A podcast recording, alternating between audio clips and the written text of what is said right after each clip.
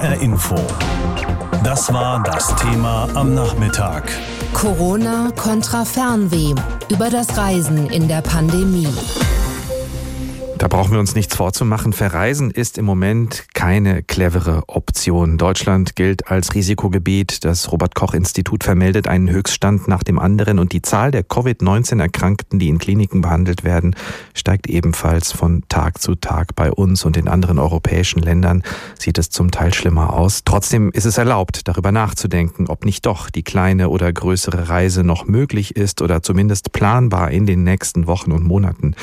Die EU-Kommission sagt prinzipiell nicht Nein, appelliert an die Mitgliedstaaten, ihre Pandemiemaßnahmen besser abzustimmen, aber das Reisen soll nach dem Willen der Kommission prinzipiell weiter möglich sein. Alexander Göbel berichtet aus Brüssel.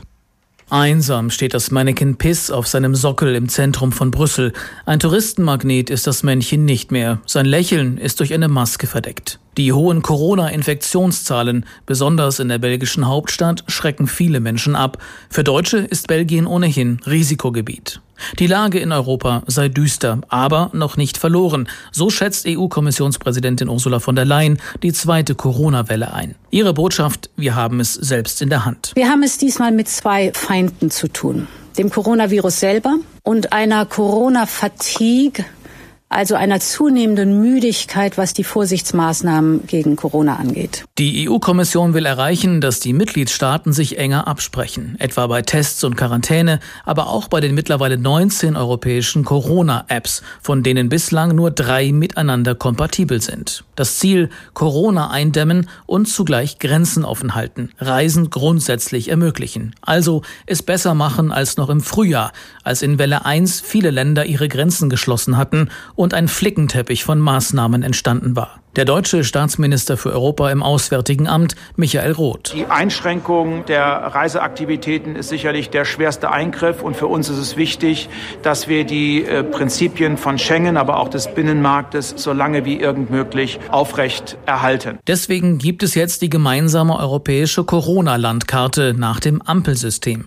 Je nach Infektionsrate werden einzelne Regionen als grüne, gelbe oder rote Zonen eingestuft. Erstellt und wöchentlich aktualisiert wird die Corona-Landkarte von der Europäischen Gesundheitsagentur. Österreichs Europaministerin Caroline Edstadler bezweifelt, dass sich mit der Ampel das erneut drohende Chaos beim Reisen verhindern lässt. Es liegt jetzt etwas auf dem Tisch, wo wir leider sehen, dass es von der Realität überholt worden ist. Es sind Kriterien, die zu wenig treffsicher sind. Denn wenn man sich durchdenkt und durchrechnet, dann sind die meisten Regionen Europas auf dieser Landkarte rot gefärbt. Und eine Steigerung von Rot gibt es nicht. Die EU-Kommission will deshalb nachlegen. Mittelfristig mit einem einheitlichen Test Test- und Quarantänekonzept, kurzfristig aber schon mit einem EU-weiten Formular, wie es bisher in einigen Mitgliedstaaten schon bei der Einreise verlangt wird.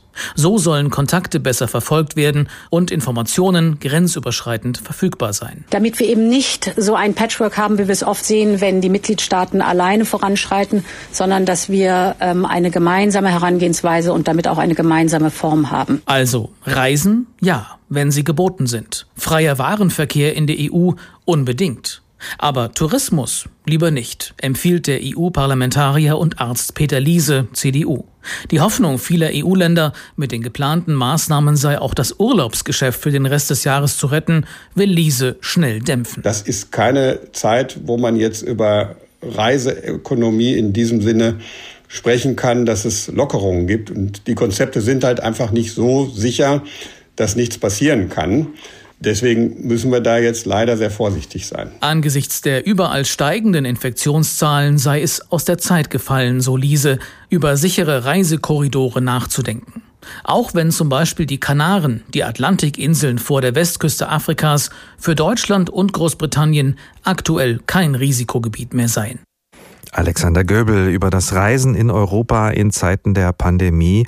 Von den Kanaren hat er uns eben noch am Ende seines Berichts erzählt, denn Deutschland hat die Kanaren ja tatsächlich wieder von der Risikoliste genommen und deswegen wollen wir nochmal nachfragen, denn unser Korrespondent Marc Dugge ist für uns auf den Kanaren unterwegs gewesen in den vergangenen Tagen und ich habe ihn gefragt, ob es überhaupt vorstellbar ist, in diesen Zeiten Urlaub dort zu machen.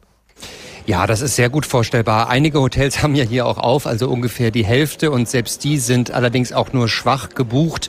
Man spricht davon, dass vielleicht so ein Drittel der Zimmer belegt sind momentan. Viele halten auf, andere haben auch noch geschlossen, sind noch nicht sicher, ob sie öffnen werden. Hängt eben ganz von der Buchungssituation momentan ab. Die Kanaren hoffen natürlich auf Tourismus, weil es der Wirtschaftsfaktor Nummer eins ist auf den Inseln. Gehen denn die Hoteliers jetzt davon aus, dass trotzdem viele Deutsche kommen, auch nach den Beschlüssen hier in Deutschland?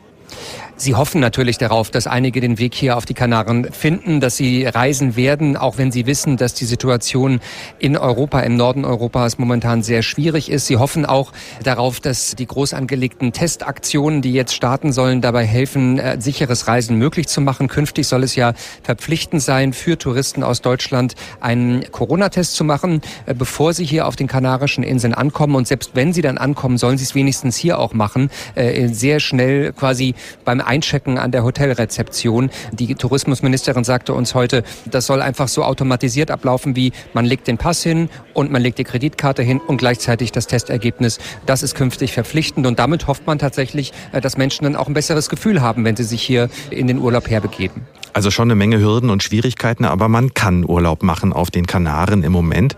Die Corona-Zahlen sind niedrig dort. Wenn jetzt tatsächlich wieder mehr Touristen kommen sollten, könnte sich das natürlich auch wieder ändern. Haben die Leute denn keine Angst davor? Also Sie hoffen eben darauf, dass diese neuen Regelungen dazu beitragen können, dass äh, die Touristen sich das Virus hier wieder auf die Insel bringen, beziehungsweise wenigstens nicht in großer Zahl, so dass das noch unter Kontrolle bleiben kann. Man muss dazu sagen, dass es auch relativ wenige Touristen waren, die dieses Virus auf die Insel gebracht haben. Die ja Ausbrüche, die wir hier auf den Kanaren verzeichnen mussten im Sommer, die waren vor allen Dingen eingeschleppt sozusagen von Studenten, Studenten von den Kanarischen Inseln, die auf dem Festland studieren und dann im Sommer dann wieder hergekommen sind um hier Urlaub zu machen und äh, bei ihren Familien zu sein. Und äh, die muss man natürlich jetzt auch engmaschiger kontrollieren, das sagen Kritiker dieser Pläne. Aber insgesamt geht man schon davon aus, dass diese groß angelegten Tests, diese verpflichtenden Tests dann eben dazu beitragen können, dass Leute hier auch einfach mit besserem Gefühl dann Urlaub machen können. Hm, bist du denn auf Urlauber aus Deutschland eigentlich getroffen in den letzten Tagen? Ja, auf jeden Fall.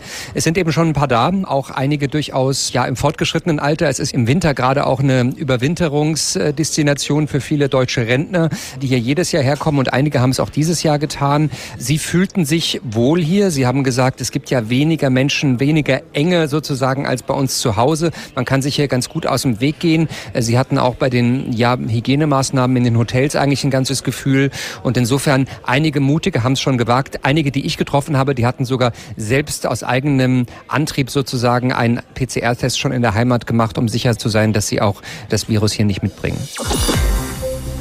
Sicheres Reisen dank Corona-Schnelltests. Darum wirbt Spanien, genauer gesagt die Kanarischen Inseln. Und das könnte ja auch für Touristen aus Deutschland ein Lichtblick sein im November, der aus heutiger Sicht recht düster aussieht. In einigen Urlaubsgebieten, wie etwa auch auf der portugiesischen Insel Madeira, sind Corona-Tests schon verpflichtend. Wie läuft das und wie erfolgsversprechend ist das?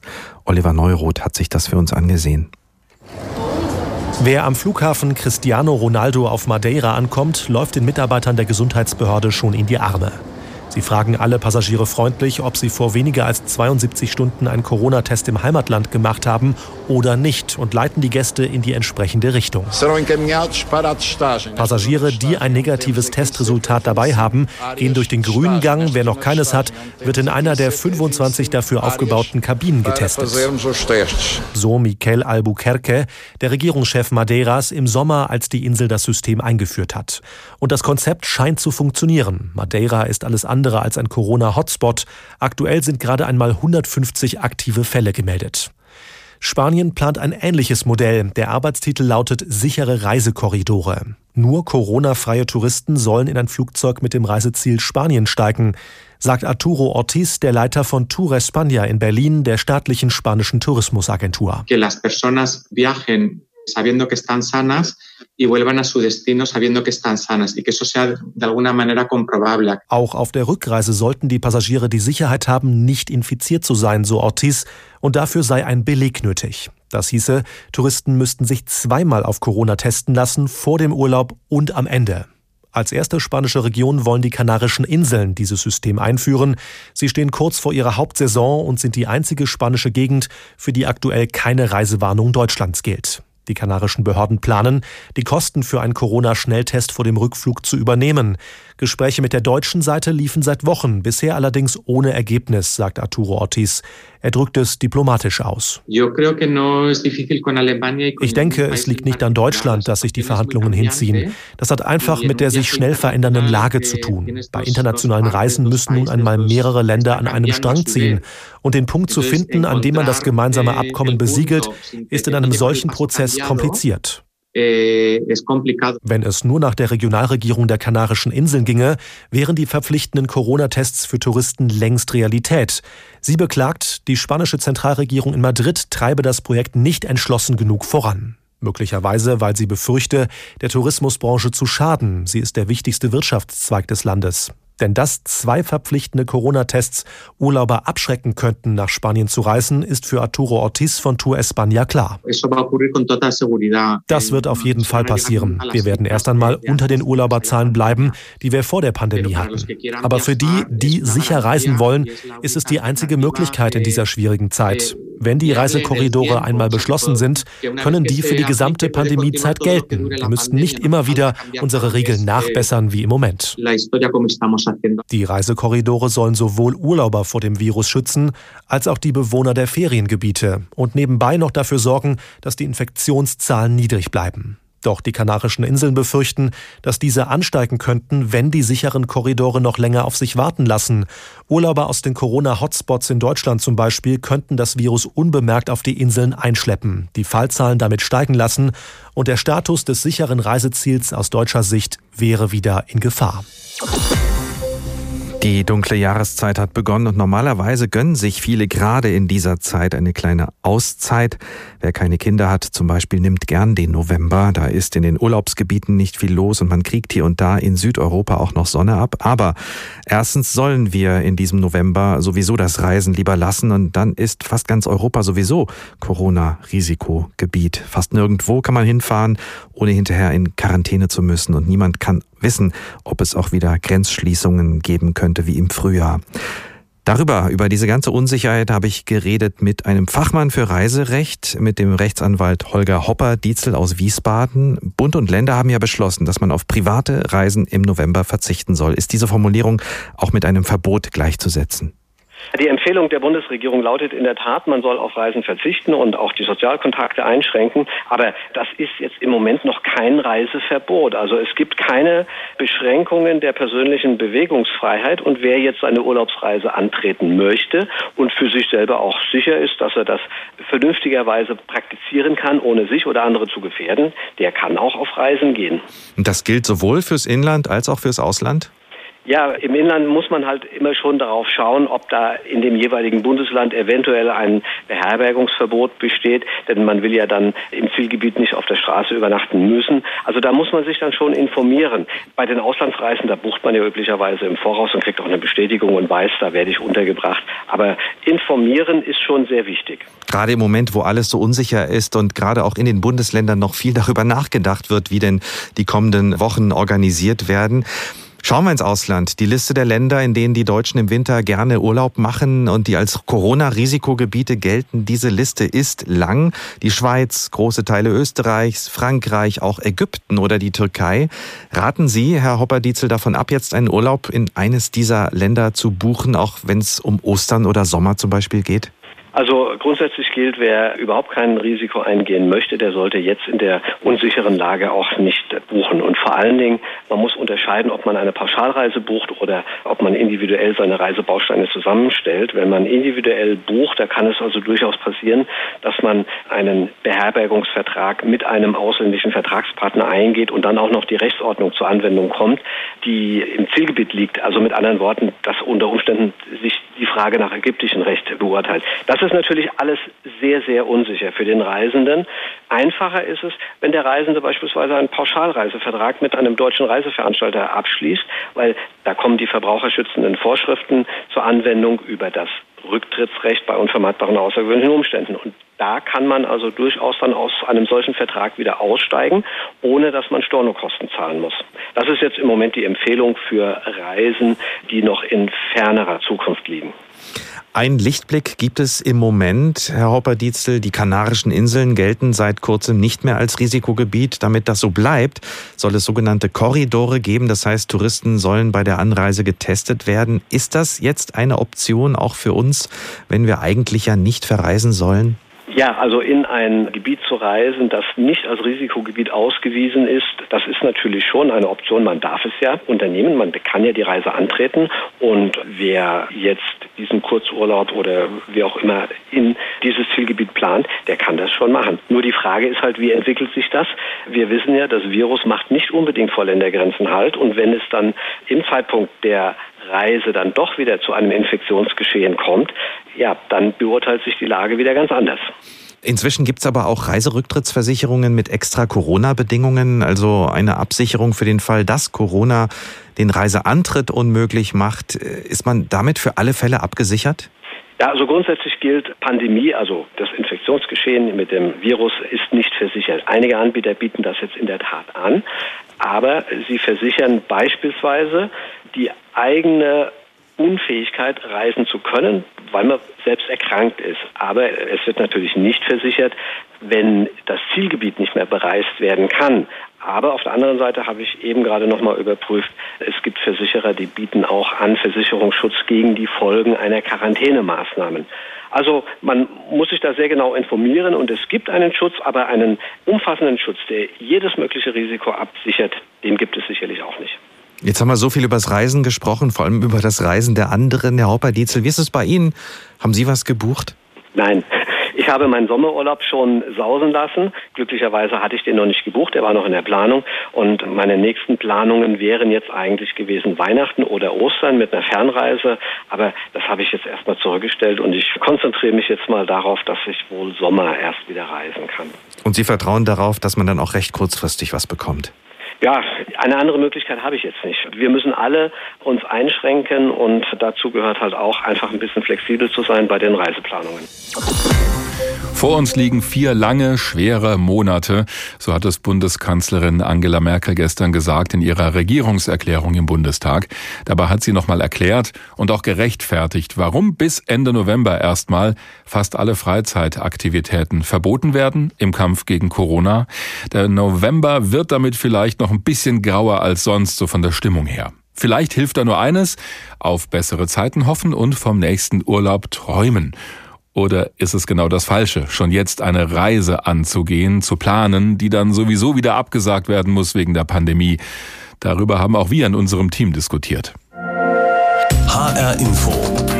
Pro und Contra. Andreas Rippel aus unserer Politikredaktion meint, dass wir den nächsten Urlaub zumindest schon mal planen können. Jetzt Urlaub buchen, wenn in Deutschland gerade die nächste Phase mit massiven Einschränkungen beginnt? Na klar, es ist doch jetzt die Zeit, einen Winterurlaub festzumachen und auch für einen schönen Sommerurlaub findet man doch jetzt günstige und schöne Ferienwohnungen oder gute Pauschalangebote. Was bleibt einem denn auch in diesem tristen Jahr mit dem jetzt beginnenden dunklen November? Bei mir war es tatsächlich so, dass im Sommer ein Urlaub am Mittelmeer möglich war. Mit Familie, mit Baden im warmen Wasser, mit gutem mediterranem Essen und sogar ein Bootsausflug war drin. Und da zehre ich heute noch von. Das war mein Highlight in diesem furchtbaren Jahr. Deswegen verstehe ich alle, die jetzt anfangen, nach einem Urlaub fürs nächste Jahr zu suchen. Es macht auch Spaß, Kataloge zu wälzen oder Online-Portale zu durchforsten, Locations bei Google Maps auszuchecken und Reisewege zu planen. Trotzdem würde ich sagen, Vorsicht bei der Buchung. Wie lange kann man kostenlos stornieren, falls die Corona-Lage bei uns oder im Urlaubsland die Reise unmöglich machen wird? Ab wann fallen welche Kosten an? Und wäre man in der Lage, diese dann auch zu tragen, falls der Urlaub dann doch ausfallen muss? Und wie sind die Reisebedingungen? Mit Wohnmobil unterwegs zu sein oder eine Ferienwohnung zu mieten, ist doch etwas anderes, als stundenlang im Flieger zu sitzen, in Reisebussen durch ferne Länder geschaukelt zu werden und sich am Zielort dann mit hunderten anderer Gäste am Frühstücksbuffet zu drängen. Aber wenn man das alles im Blick hat, finde ich, erwärmt die Urlaubsplanung doch das Herz. Die Meinung von Andreas Rippel. Seine Kollegin Anne Bayer sieht das dann doch ein bisschen anders. Ich will hier ja nicht die Spielverderberin sein, aber mal ehrlich, wer plant derzeit ernsthaft eine Urlaubsreise? Wenn mich dieses Jahr und Corona etwas gelehrt haben, dann vor allem das, keine Pläne machen. Spätestens, nachdem ich unseren Sommerurlaub eine Woche vor Reiseantritt canceln musste. Dieser Urlaub war übrigens auch langfristig gebucht. Und ich werde denselben Fehler sicher nicht wieder machen. Zu groß die Enttäuschung, zu groß der finanzielle Verlust, zu groß das Risiko, dass Corona mir auch im nächsten Jahr einen Strich durch die Rechnung macht, was ich durchaus für realistisch halte. Mal abgesehen davon gibt es natürlich noch ganz viele andere, deren Existenz derzeit auf dem Spiel steht, die denken noch nicht einmal über Urlaub nach, weil sie es sich schlicht nicht mehr leisten können. Natürlich fällt uns allen in diesen Zeiten mal mehr, mal weniger oft die Decke auf den Kopf. Der Wunsch, endlich mal rauszukommen, ist absolut nachvollziehbar. Aber ich finde, Corona hat uns allen vorgeführt, dass wir nach anderen Optionen suchen müssen, als das ganze Jahr auf den einen Moment hinzuleben, in dem man sich endlich mal erholt und wegfährt. Wir müssen unsere Ressourcen anders einteilen und wir müssen uns andere Orte suchen, wo wir Kraft tanken und es klingt banal, aber ja, so ein Ort ist seit Corona und schon das ganze Jahr über für mich der Wald. Und der ist wirklich schön, egal zu welcher Jahreszeit. Und dafür brauche ich auch keine Reiseplanung. Eine Auszeit dort ist auch ganz spontan möglich. HR Info. Das Thema. Wer es hört, hat mehr zu sagen.